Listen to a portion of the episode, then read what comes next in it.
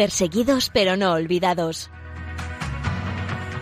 Un programa de la Fundación Pontificia Ayuda a la Iglesia Necesitada.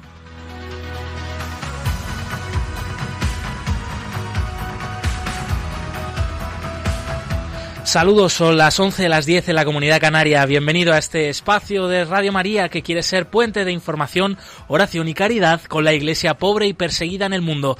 Gracias por acompañarnos en Perseguidos pero no olvidados.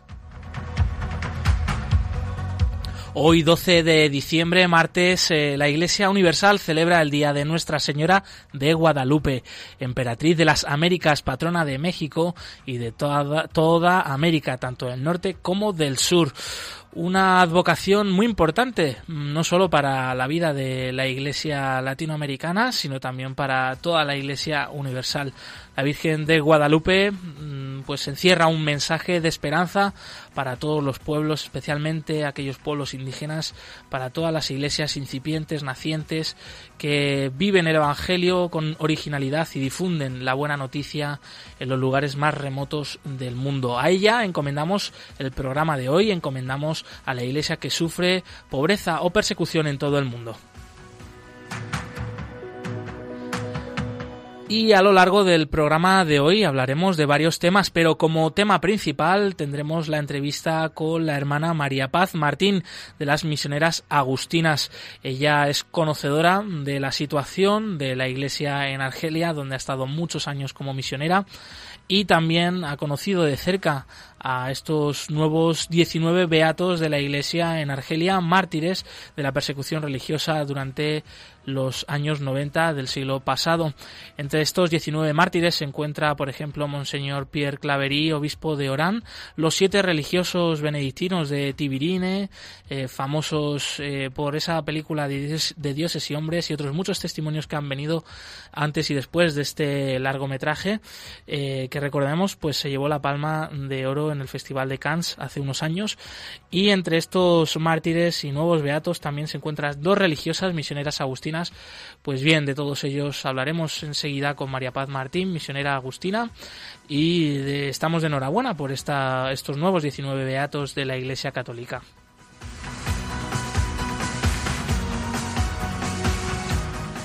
Estos nuevos beatos eh, que recordamos de nuevo son mártires eh, de la persecución, pues vienen una vez más a hablarnos de, esa iglesia martirial que no es algo que ocurrió, ocurrió hace siglos, sino que sigue pasando hoy en tantas partes del mundo. Ha pasado hace apenas 30 años, como es el caso de estos nuevos beatos, y continúa pasando hoy. Eh, por eso también a continuación escucharemos al Papa Francisco, que dirigió unas palabras hace pues unas semanas, el pasado 2 de diciembre, durante el rezo del Ángelus, el domingo 2 de diciembre, desde la plaza de San Pedro del Vaticano y eh, el Santo Padre hablaba sobre una vez más Siria, la paz en Siria y sobre esta nueva campaña de ayuda promovida por la Fundación Pontificia Ayuda a la Iglesia Necesitada para que los cristianos en Siria puedan permanecer en su tierra, la Iglesia mártir de Siria pueda recuperarse de sus heridas.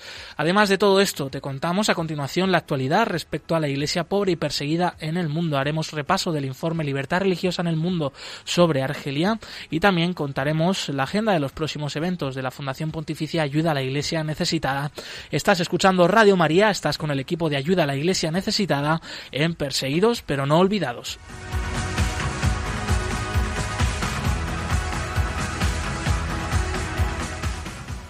Y damos la bienvenida a Javier Esquina en los controles técnicos. Muchas gracias, amigo, una vez más. También nos va a acompañar a lo largo del programa Cristina Rubio para echarnos una mano con las secciones. Y antes de continuar, te contamos, estos son los otros canales de contacto con el equipo del programa para que nos dejes tus comentarios y sugerencias. Pueden seguirnos a través del Twitter, arroba neces, nos pueden dejar sus comentarios con el hashtag almohadilla no les olvides. También nos pueden encontrar en Facebook Ayuda a la Iglesia Necesitada, en Instagram Ayuda a Iglesia Necesitada y por supuesto nos pueden dejar sus comentarios en el correo electrónico del programa perseguidos pero no olvidados arroba radiomaria.es.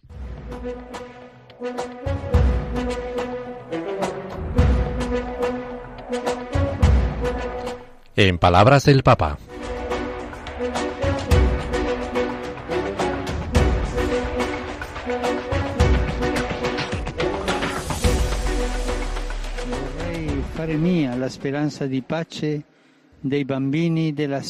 Quiero hacer mía la esperanza de paz de los niños de Siria. Un país que está martirizado, martirizado en una guerra que dura ya ocho años. Por eso me sumo a la iniciativa de la Fundación Ayuda a la Iglesia Necesitada y enciendo hoy una vela junto con tantos otros niños de Siria que harán lo mismo allí, niños sirios que hoy en este momento están encendiendo también una vela. Oramos y pedimos para que los niños de Siria y los cristianos de Siria puedan quedarse allí en Medio Oriente para que su testimonio de perdón, de diálogo, ayude para la paz y la esperanza para los niños de Siria.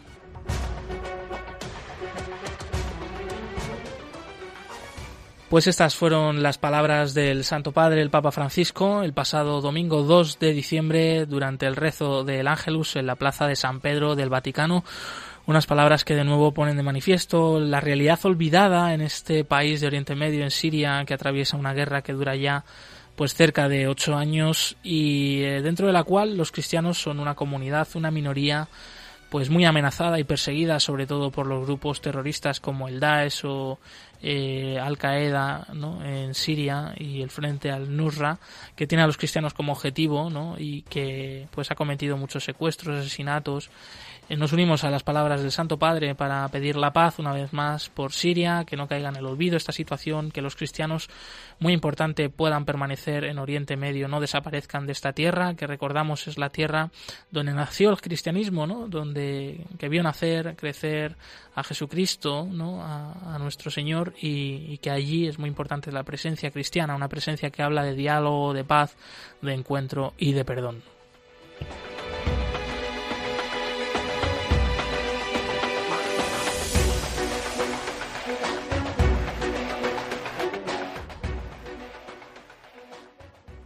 El tiempo de Adviento es un tiempo de esperanza, es un tiempo de conversión, por eso es muy importante para todos nosotros, oyentes, voluntarios, eh, trabajadores de ayuda a la Iglesia necesitada, poder seguir compartiendo estos mensajes de esperanza a través de esta casa, a través de las ondas de Radio María. Eh, si tú quieres sumarte a esta iniciativa de ser esperanza para el mundo, pues escucha atentamente la cuña que tenemos a continuación y súmate a esta misión de ser esperanza hoy para el mundo. Adviento es tiempo de esperanza del Verbo que se hizo carne y que con su sangre selló con la humanidad un pacto de eterna alianza. Durante este tiempo acompañamos a María cuando el dulce peso del Niño Dios se hace sentir en su seno virginal nuestra espera en comunión se expresa en el carisma evangelizador de Radio María. Continuamos expandiendo la radio de la Madre para que la palabra de Dios llegue a cada uno de los hermanos. Para ello necesitamos tu ayuda. Colabora Puedes hacerlo en cualquier sucursal del Banco Popular o sus filiales, en el Banco Santander, en las cuentas de la Asociación Radio María o si quieres que tu donativo desgrave fiscalmente, en las cuentas de la Fundación Amigos de Radio María, en los mismos bancos, indicándonos tus datos por teléfono si es la primera vez que lo haces también por transferencia bancaria, giro postal o cheque a nombre de Asociación Radio María, enviándolo a Radio María, Paseo de Lanceros 2, primera planta 28024, Madrid. Si lo prefieres, puedes llamar al 91 822 8010 y te facilitaremos todos los trámites. Adviento en Radio María, la fuerza de la esperanza.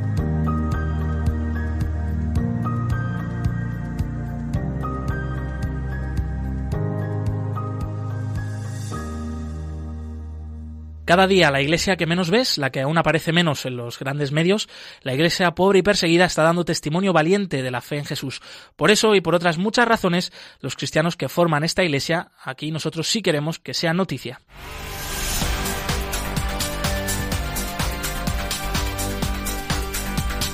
Queremos que sea noticia.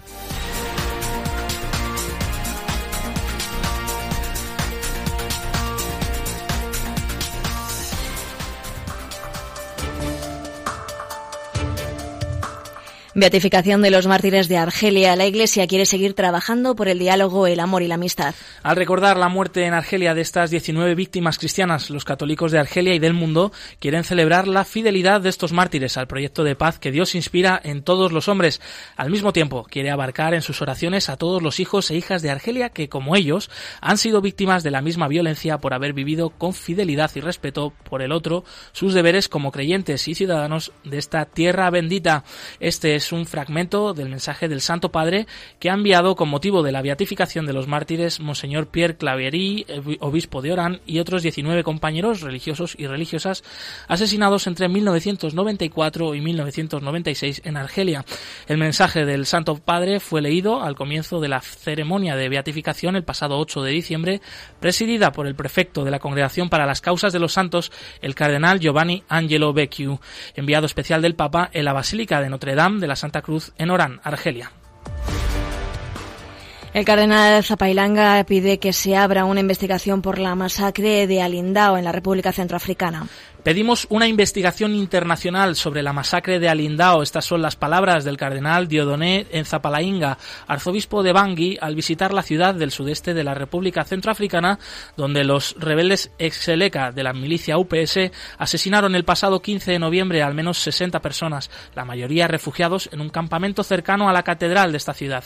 El templo fue destruido y dos sacerdotes también fueron asesinados. Se trata del vicario general Blaise Mada y del padre Celestín Gombango, párroco de Mingala. El presidente de Filipinas, Rodrigo Duterte, ataca una vez más a los obispos del país. Mátenlos, son inútiles. El dirigente filipino ha arremetido nuevamente contra la cúpula de la Iglesia Católica al referirse a sus autoridades. Los llamó inútiles por haber criticado su administración e invitó a los fieles a matarlos. Como ya sucedió en el pasado, la Conferencia Episcopal de Filipinas ha decidido no responder a las provocaciones de Duterte. Más allá de estas últimas declaraciones, los obispos en más de una oportunidad han expresado la voluntad de que las relaciones entre la Iglesia y el Estado de Filipinas se caractericen por la colaboración en pos del desarrollo social y el bien de la nación. No queremos arrojar leña al fuego, nuestros comentarios solo podrían exacerbar la cuestión, ha declarado hoy el, el reverendo Jerome Ceciliano, secretario ejecutivo del Comité Permanente de Asuntos Públicos de la Conferencia Episcopal Filipina. Aumenta la intolerancia religiosa en la India, según nuevos datos recogidos por el Instituto de Escuelas Cristianas Monte Carmelo. Entre los jóvenes está en aumento la intolerancia contra las minorías religiosas, en particular hacia los cristianos en India. Es la advertencia lanzada por Michael Williams, decano de las escuelas de Monte Carmelo en India, durante un encuentro en la Cámara de los Lores inglesa. Citando números del gobierno, él reporta que en los últimos tres años los ataques contra las comunidades religiosas aumentaron un 30%, con al menos mil incidentes sucedidos en 2017 que provocaron la muerte de 111 personas y causaron 2.500 heridos. El encuentro fue organizado por el grupo cristiano Alliance Defending Freedom International. Según el director indio, la responsabilidad sería del gobierno, del gobierno fundamentalista que actualmente gobierna en el país. Él compara el clima de intolerancia y de violación de los derechos humanos con la radicalización que sucede en los países islámicos y el nazismo en la Alemania de los años 30. Para más información, estas y otras noticias al día pueden visitar la web ayudalaiglesianecesitada.org.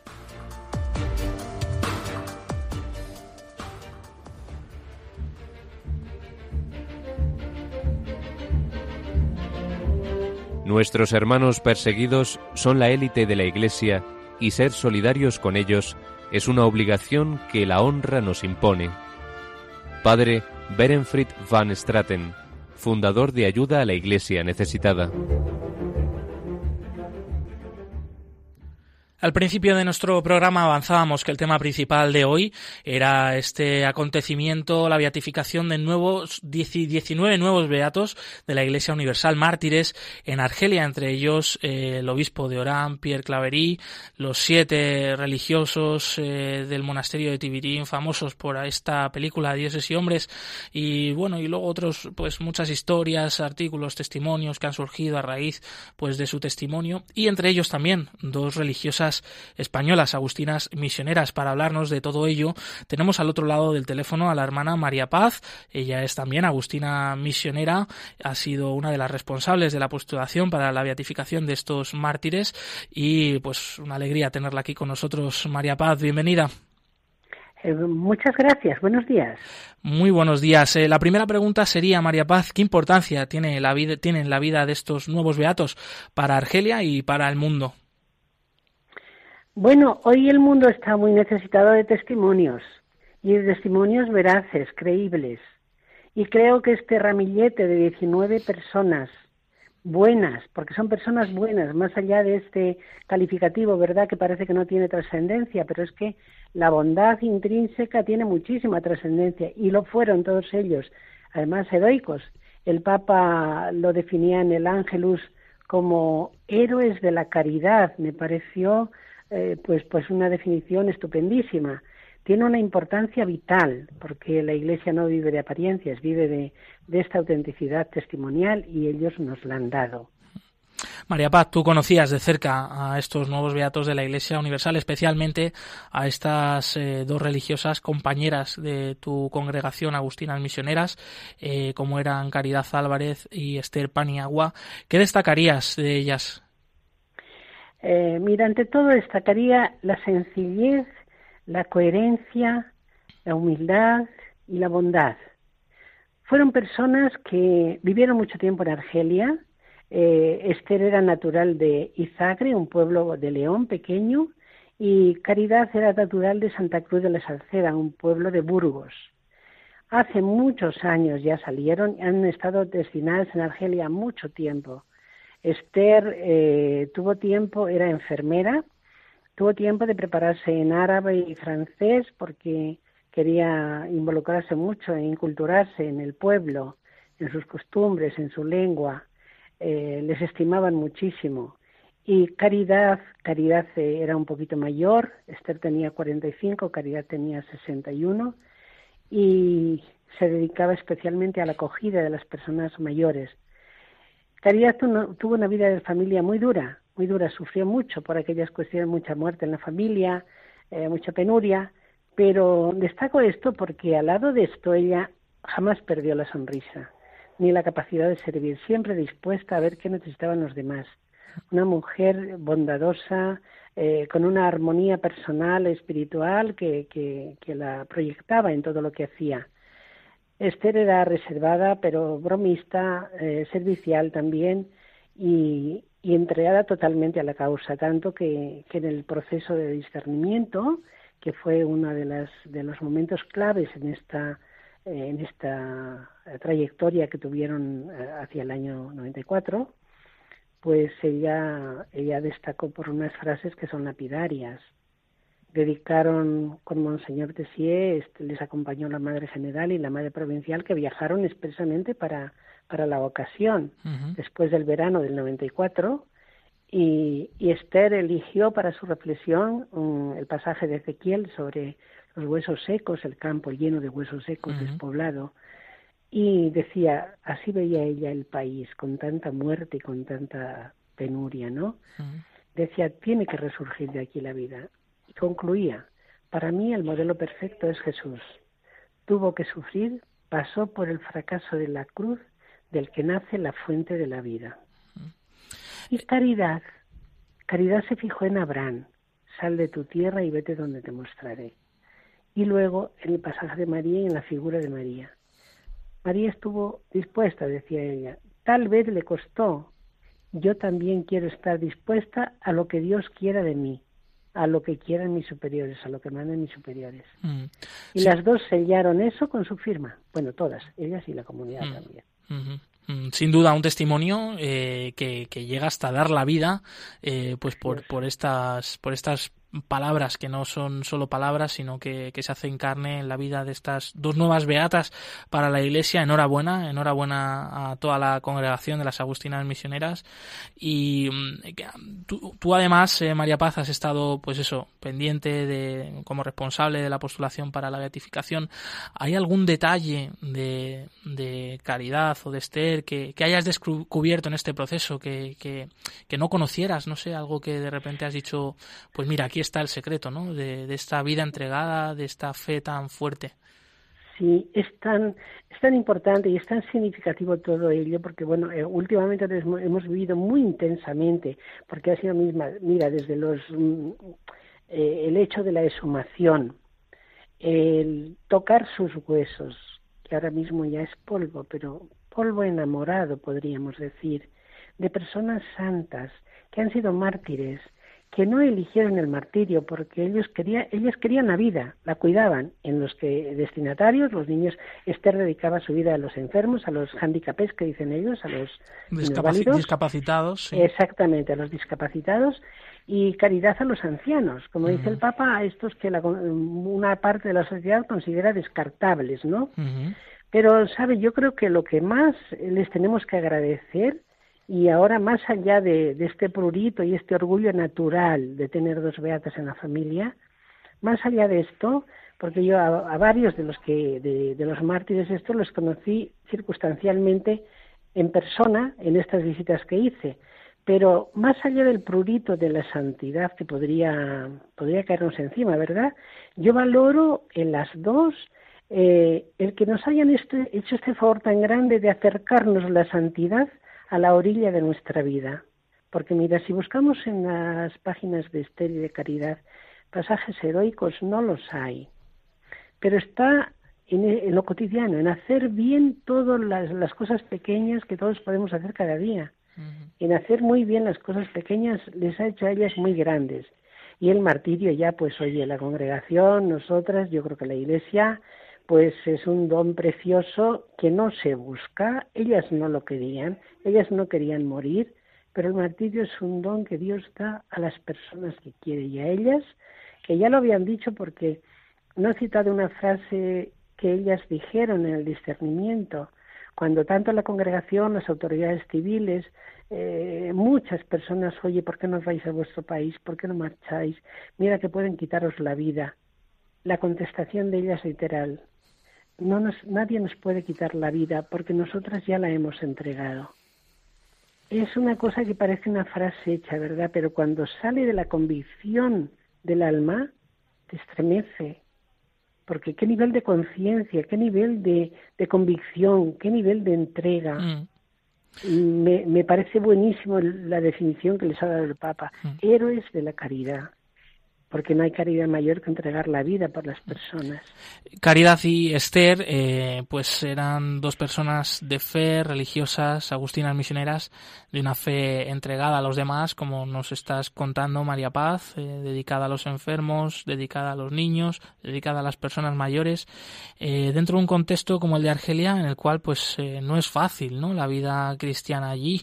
¿Cómo es, cómo se vive la fe en un país como Argelia en aquel momento y cómo se vive hoy? Pues eh, lo acabas de decir, no es nada fácil. Se vive en silencio. Por eso las personas que cristianas allá eh, están muy convencidas. La iglesia de Argel es una, iglesia minoritaria. Pasó aquel boato de, los años eh, de la colonización, donde todo era, pues sí, mucho boato realmente. La iglesia brillaba mucho, la iglesia tenía un prestigio, la iglesia tenía un poder y pasó a partir del, del año 62, a partir de la independencia, pasó a, la, a las minorías, a la irrelevancia. De hecho, la mayoría de, las personas en las comunidades, comunidades muy pequeñas, pues eh, peinan ya muchas canas, tienen muchos años es una iglesia minoritaria, pero tiene una fuerza vital que la quisiéramos para todas las, iglesias, porque, porque tiene unas convicciones profundas, porque saben que solo pueden predicar con el silencio. Allí no hace falta anunciar nada, solamente vivir. Y la gente lo percibe. Y hay, hay gente, mira, en la iglesia de Notre Dame d'Afrique, que es eh, uno de los templos cristianos en Argelia, con la catedral, pues, pues el único así oficial, ¿no? Eh, recibe muchísimas visitas de musulmanes que entran en la iglesia y se sientan o se postran de rodillas y pasan largos ratos en silencio. Y tú no sabes quién está ahí, no sabes qué, qué condición de creyente tiene, pero están ahí entonces, claro, y Dios ve lo que uno no ve. es eh, no en, en, sentido de catacumba, pero casi, casi, casi, porque la, la, fe en Argelia hay que vivirla en la clandestinidad. Pero lo hacen con total alegría. Las hermanas, eh, la gente sabe que son cristianas. Eh, en el hospital, que trabajan algunas en enfermería, con los niños en, en apoyo escolar, en guarderías, eh, no puedes en, trabajo no puedes hacer mucha cosa que no está permitido porque el, vaya el establishment no, no lo permite el gobierno no permite tampoco. Y pero pueden vivir y pueden reconocerlas y de hecho tienen amistades el pueblo las quería y las quiere muchísimo. Pero claro no se puede luchar contra esas esas brotes de violencia como la que surgió en, en esos años Recordamos que estamos hablando con la hermana María Paz Martín, agustina misionera, responsable de la postulación para la beatificación de estos nueve, 19, nuevos 19 beatos mártires de Argelia, entre ellos pues dos religiosas de la misma congregación, la hermana Caridad Álvarez y la hermana Esther Paniagua, agustinas misioneras. Eh, hermana María Paz, eh, ¿qué misión siguen desarrollando allí eh, vuestra congregación, las agustinas misioneras en Argelia? Tenemos eh, allí actualmente dos comunidades.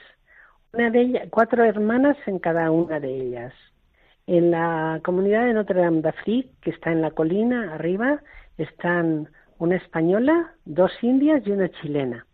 Y en la comunidad de Dar el Beida, que está abajo en la ciudad, eh, cerca del aeropuerto, eh, hay otras cuatro hermanas, una india y tres españolas. Mm, todas, todas muchos años. Las indias son más jóvenes, pero las españolas ya, ya eh, peinan canas y tienen muchos años, pero en España ya estarían jubiladas hacía rato. Y, además de jubiladas, jubiladas de verdad, quietas. Allí salen todos los días a las 7 de la mañana a su horario de trabajo. Y vuelven a las 4 o 5 de la tarde, si no es más tarde. Y no hay quien les diga que eso no deben seguir haciéndolo ya. Ellas es que, bueno, Dios las ayude, no hay cabe duda ninguna, pero es que ellas también, yo creo que se mantienen por la fuerza y el vigor de sus convicciones, de sus ideales y de, de lo que quieren hacer, ¿no? Entonces, la comunidad tiene una guardería, bueno, dos guarderías, porque la comunidad de, de Darelbeida, una hermana atiende a una guardería que van unos 300 niños y trabaja en cooperación y coordinación con las maestras, con la directora, con la Corazón Gus, que dicen allá, la Cruz Roja, que es la que orienta el, la marcha, la dirección. Sí. Y las de la otra comunidad atienden, verás, de esta de abajo hay otras tres que van a otra a otra a otro jardín infantil en Ruiva, que tiene otros 250 o 300 niños, Muchísimos. de los cuales la mayoría comen en el colegio. Tienen las, las monetrices que llaman las, las educadoras y ellas pasan todo el día ya, desde las 7 de la mañana, te digo, hasta las 5 o 6 de la tarde. Y en la comunidad de Notre Dame, de arriba, tienen apoyo escolar en un centro que van por la tarde muchísimos niños a ser atendidos, pues hacer estos apoyos que ellas no pueden dar clase, no pueden predicar, pero pueden ayudar a los niños y, y ayudan. Y los niños reciben con la ayuda académica muchísimas más cosas que la ayuda académica y otra hermana se ocupa de trabajar en Cáritas y en la Casba. Sin duda no, no falta, no falta el trabajo allí en Argelia eh, de esta congregación agustina y misioneras muy entregadas a la labor social, a darse a los demás, haciendo vivo el evangelio, ¿no? Eh, la preferencia además por los más pobres, por los niños, por los ancianos, por los descartables de los que habla el Santo Padre, el Papa Francisco eh, y María Paz. Aún quedan por delante algunas otras celebraciones a raíz de esta nueva beatificación de estos nuevos 19 beatos mártires de Argelia Cuéntanos, ¿qué, qué, os queda por delante para celebrar? Sí, nos han apurado un poco el calendario, estas beatas, estas felices beatas. Eh, tenemos el próximo día 15 en la Catedral de León, tenemos una misa de acción de gracias que esperamos que sea masiva por la beatificación de ellas. En la Catedral de León se hizo hace 23, 24 años el entierro de, de Sor que fue una fecha también muy memorable. La tendremos allí a las doce y media de la mañana. La presidirá Monseñor Julián López, obispo de la diócesis de León. También asistirá el vicario de la, de la diócesis de Burgos y los párrocos de Santa Cruz de la Salceda y de Izagre, además de los, superiores de la congregación. Justamente esa tarde llega la, delegación enviada a Argelia, reducida a unas 20 personas, 10 familiares y otros 10 de la congregación.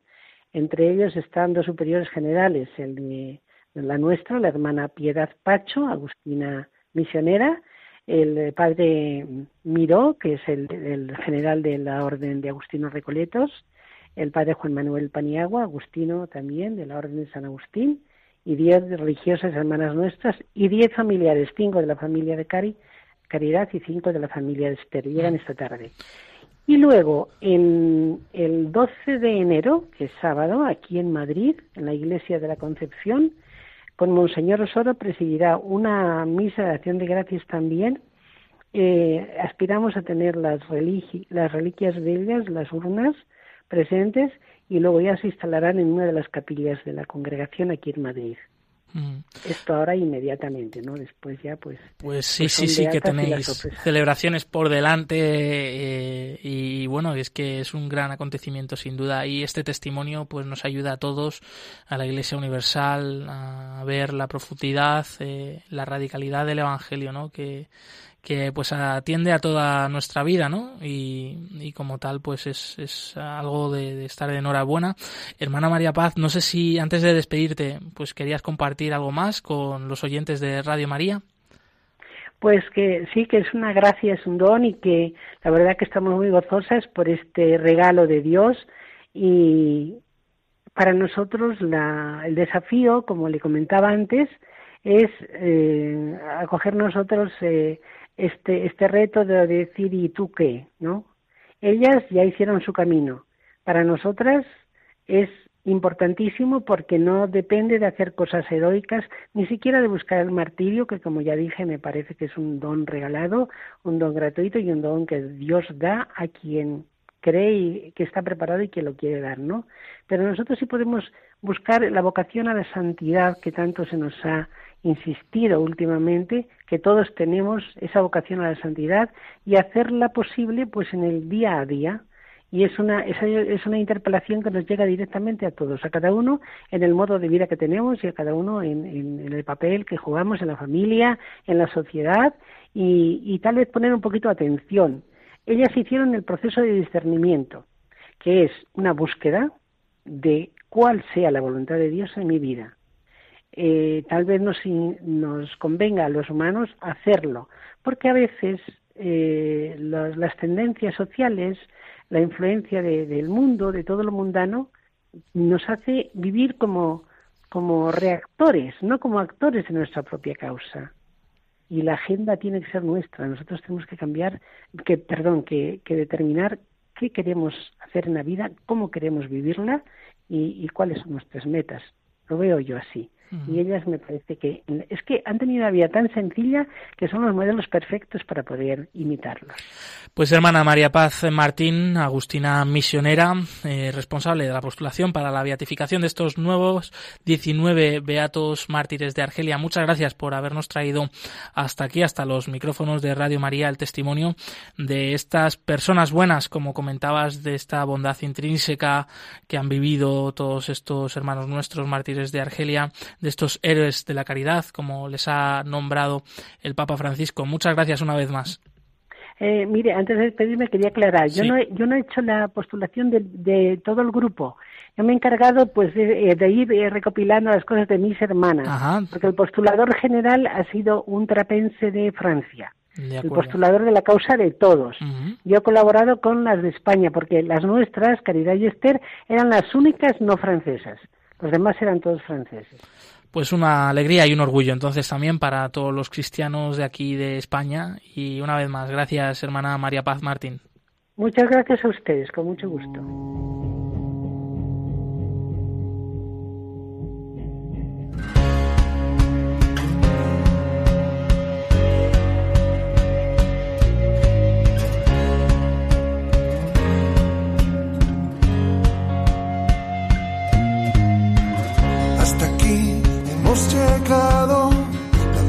Mano es un paraíso.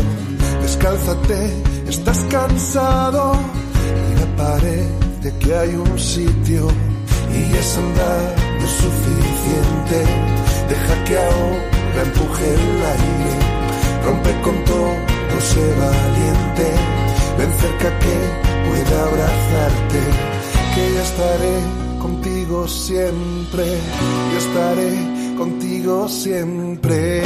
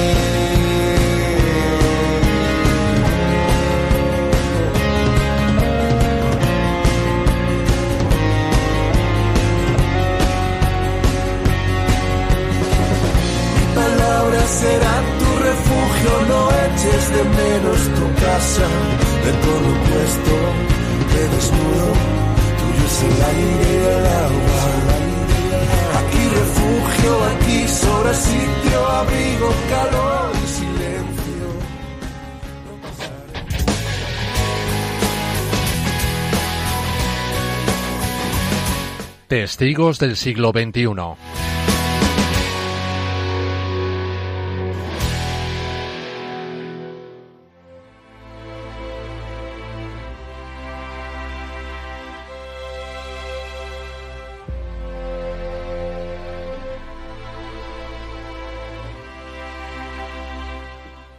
Los cristianos en el norte de Nigeria son el objetivo de la violencia de grupos terroristas como Boko Haram, que quiere imponer una sociedad musulmana donde cualquier otra religión sea erradicada. Además de Boko Haram, las luchas por el control de las tierras fértiles también se está convirtiendo en un sangriento conflicto. Las tribus de pastores fulani, de religión islámica, están cada vez más armadas y actúan con más determinación contra los comerciantes y agricultores, por su parte cristianos, que cosechan la tierra. Pese a esta terrible situación, los cristianos del norte de Nigeria tienen una fe muy fuerte y entre los jóvenes hay numerosas vocaciones a la vida consagrada y al sacerdocio. Kevin es uno de esos jóvenes que han dicho sí a Jesús para entregar su vida como presbítero al servicio de la Iglesia y de la pequeña comunidad amenazada. Kevin comparte su testimonio con la Fundación Ayuda a la Iglesia Necesitada.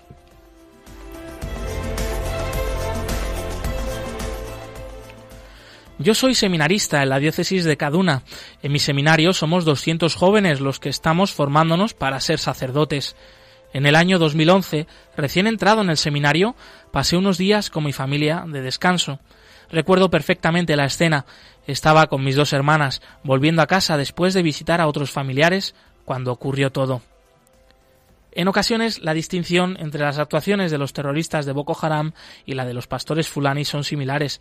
Invaden pequeñas aldeas y pueblos a punta de pistola o con machetes y asesinan a toda la población que encuentren en su camino. Nadie se salva. Así lo cuenta Kevin. Mis hermanas y yo cruzábamos una zona conflictiva donde había pueblos enfrentados. Había mucho derramamiento de sangre y nos encontramos en medio de este conflicto repentinamente. Estábamos atravesando un pueblo cuando comenzó el ataque. Nos escondimos rápidamente en un bosque cercano. Yo me preguntaba cómo íbamos a salir de esta situación. A nuestro alrededor había terroristas masacrando a la gente con machetes. Pero finalmente nadie nos encontró y pudimos irnos de allí sin perder la vida.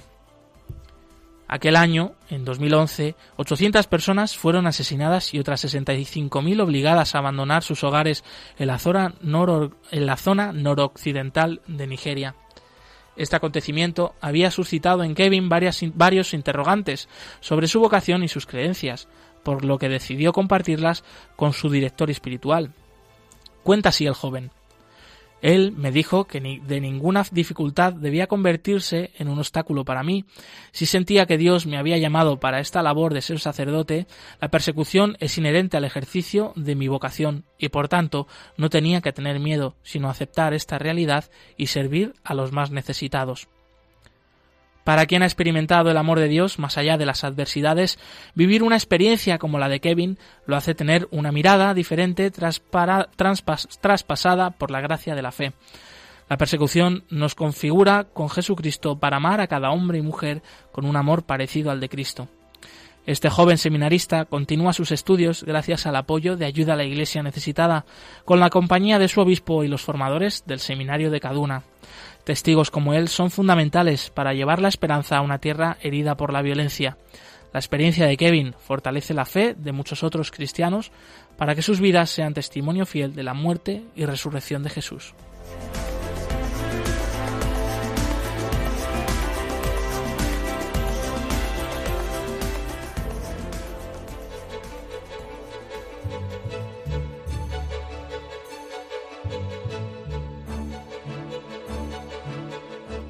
El informe Libertad Religiosa 2018 actualiza la situación de la libertad religiosa y casos de ataque contra las religiones en 196 países del mundo. No seamos indiferentes ante una realidad que afecta a millones de personas en los cinco continentes, especialmente a los cristianos en China, Irak o Nigeria. Conoce cuál es la situación de este derecho a través del informe Libertad Religiosa 2018 que edita Ayuda a la Iglesia Necesitada.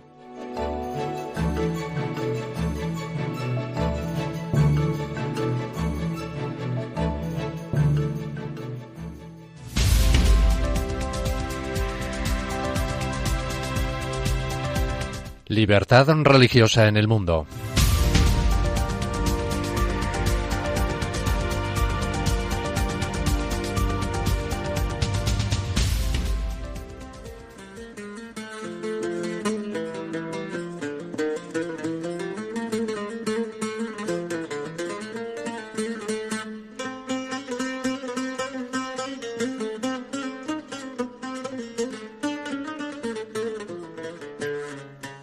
Inmensa mayoría de la población en Argelia es musulmana suní.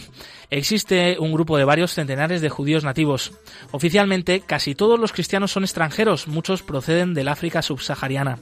En el país hay comunidades católicas y protestantes. La Iglesia Católica constituye la comunidad cristiana más numerosa y está organizada en cuatro diócesis. También hay comunidades evangélicas, especialmente en la región de Kabilia, al oeste. El número de ciudadanos musulmanes que se convierten al cristianismo es muy pequeño y la mayor parte de ellos se unen a las comunidades evangélicas. El preámbulo de la Constitución de Argelia indica que el Islam es un componente fundamental de la identidad del país. Según el artículo 2, el Islam es la religión del Estado.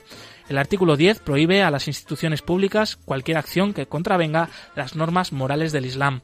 El artículo 87 especifica que solo los musulmanes pueden ser presidentes. La ley argelina no contempla la apostasía como delito penal.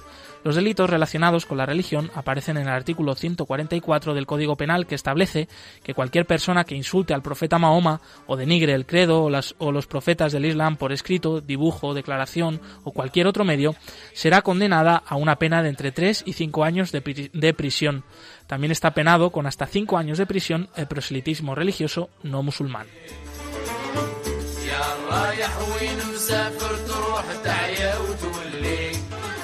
Todos los grupos religiosos tienen que inscribirse en el registro del Ministerio del Interior antes de realizar cualquier actividad y solo se puede reunir en locales aprobados por el Estado. Los asuntos relacionados con la ley de familia están regulados por la Sharia. Según el Código Familiar, un musulmán varón puede casarse con una mujer no musulmana siempre y cuando ésta profese una religión monoteísta. Las mujeres musulmanas no pueden casarse con un hombre de otra religión salvo que se conviertan al Islam. Los hijos de padre musulmán se consideran musulmanes sin tener en cuenta la fe de la madre. Argelia fue clasificada en el puesto 42 de la lista mundial de vigilancia de Open Doors sobre los países en los que resulta más difícil ser cristiano. Recogiendo algunos de los datos por el informe Libertad Religiosa en el Mundo 2018, se citan una serie de incidentes con relación a la libertad religiosa. El pasado 8 de marzo de 2018, dos hermanos que habían sido arrestados en el 2015 por llevar unas Biblias fueron condenados en la vista de apelación a penas de tres meses de prisión cada uno, que fueron suspendidas, y a una multa de mil euros. El 2 de marzo de este mismo año, una iglesia que llevaba unos seis años en funcionamiento tuvo que cerrar tras recibir una notificación oficial. En los tres meses anteriores, tres iglesias de la región de Orán, adscritas a la Iglesia Protestante de Argelia, también habían sido obligadas a cerrar. En diciembre, diciembre, de 2017, Luis Martínez, de la Iglesia Reformada de Francia, fue deportado nada más llegar al aeropuerto de Orán. Aunque oficialmente no se ha explicado el motivo, los líderes de la Iglesia argelina entienden que es un hecho más dentro de una pauta de denegación de visados a visitantes de la Iglesia que forman parte de una política conforme a la cual las autoridades argelinas están restringiendo las posibilidades de que las iglesias de Argelia colaboren con instituciones extranjeras. El ministro de Asuntos Religiosos, Mohamed Aissa, ha afirmado en más de una ocasión que los musulmanes hamadíes de Argelia están manipulados por una mano extranjera y ha acusado a sus líderes de connivencia con Israel. También ha dicho que su presencia forma parte de una invasión sectaria deliberada y que el gobierno pretende detener la desviación de los preceptos religiosos. En una entrevista que le realizaron en febrero de 2017, declaró que los musulmanes hamadíes socavan los mismos cimientos del Islam. thank you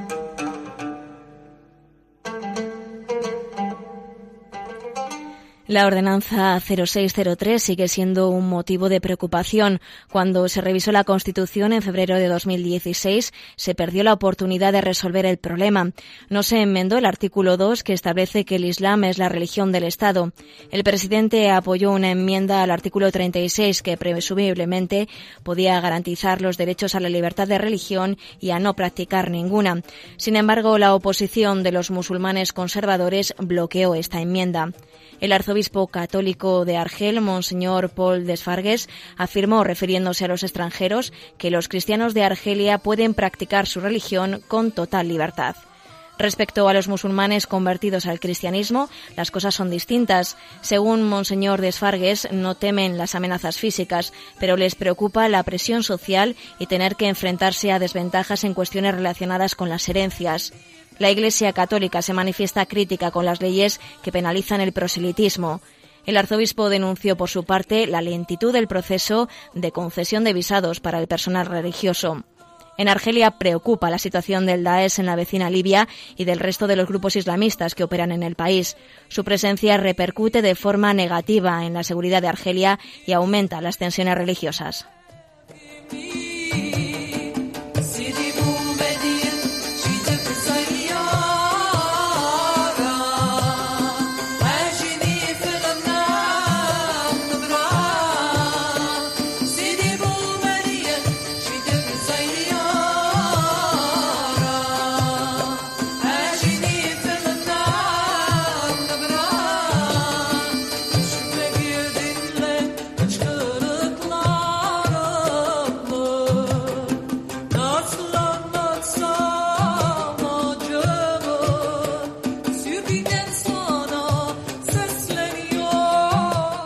Hay más cristianos perseguidos que en los primeros siglos de la Iglesia.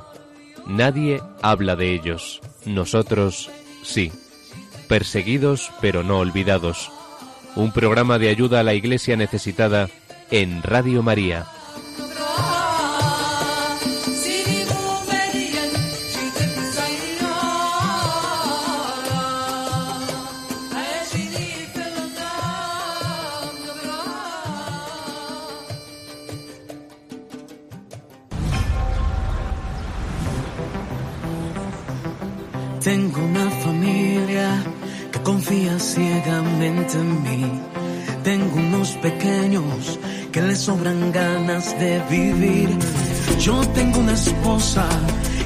Basta solo con creer de que todo estará bien, que todo estará bien.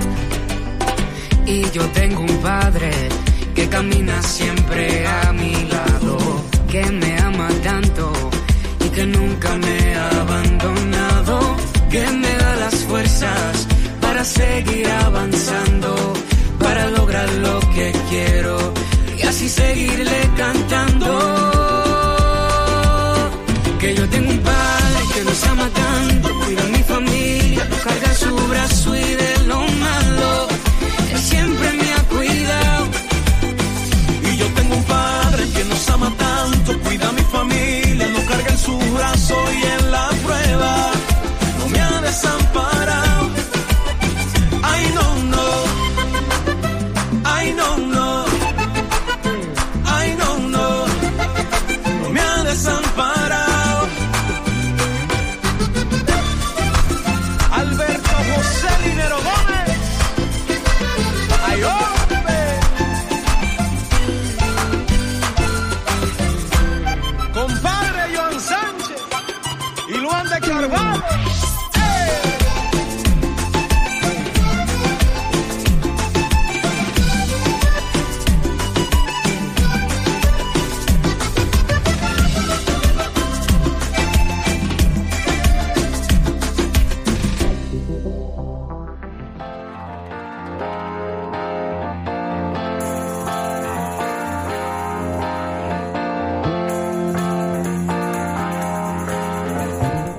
Cerca de ti.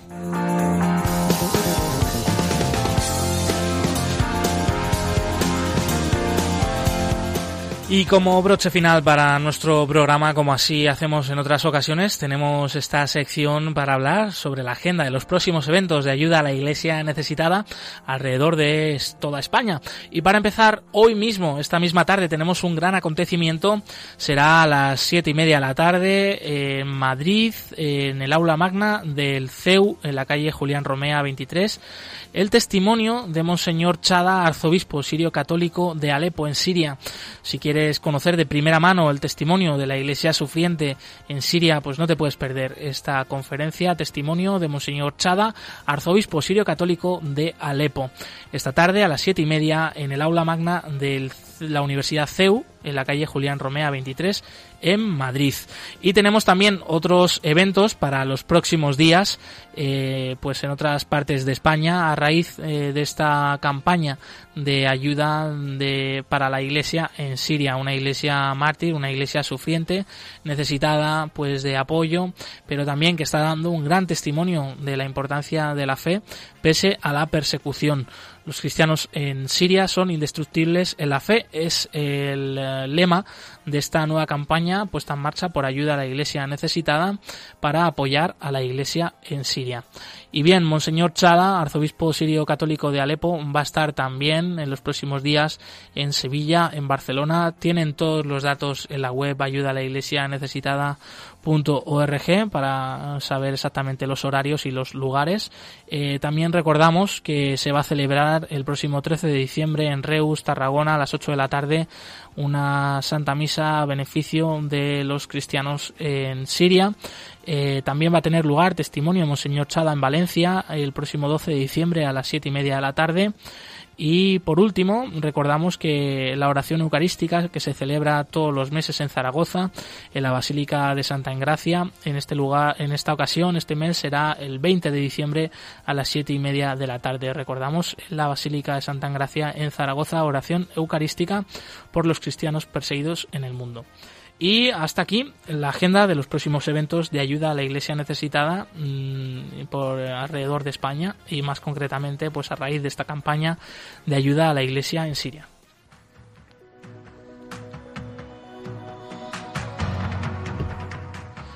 Y hasta aquí el programa de hoy. Te recordamos que hemos tenido de tema principal eh, estos nueve nuevos 19 beatos mártires de Argelia. Hemos hablado con la hermana María Paz Martín, Agustina Misionera, que ha sido una de las mm, postuladoras de la beatificación, en concreto de las dos religiosas españolas eh, de esta congregación beatificadas, que fueron mártires en Argelia en los años finales de los años 90 del siglo pasado. También hemos ah, traído un testimonio desde de Nigeria, hemos hablado sobre la libertad religiosa en Argelia, te hemos traído la actualidad de la iglesia pobre y perseguida. Bueno, todos estos contenidos, el programa completo lo tienes disponible en el podcast de Radio María. Damos las gracias a Javier Esquina en los controles, gracias también a Cristina Rubio por su colaboración en el programa de hoy. Continúa la programación aquí en Radio María. Nos volvemos a ver eh, pues la semana que viene, el próximo 18 de diciembre a la misma hora. Movidos por el amor de Cristo al servicio de la Iglesia que sufre, un fuerte abrazo y hasta pronto.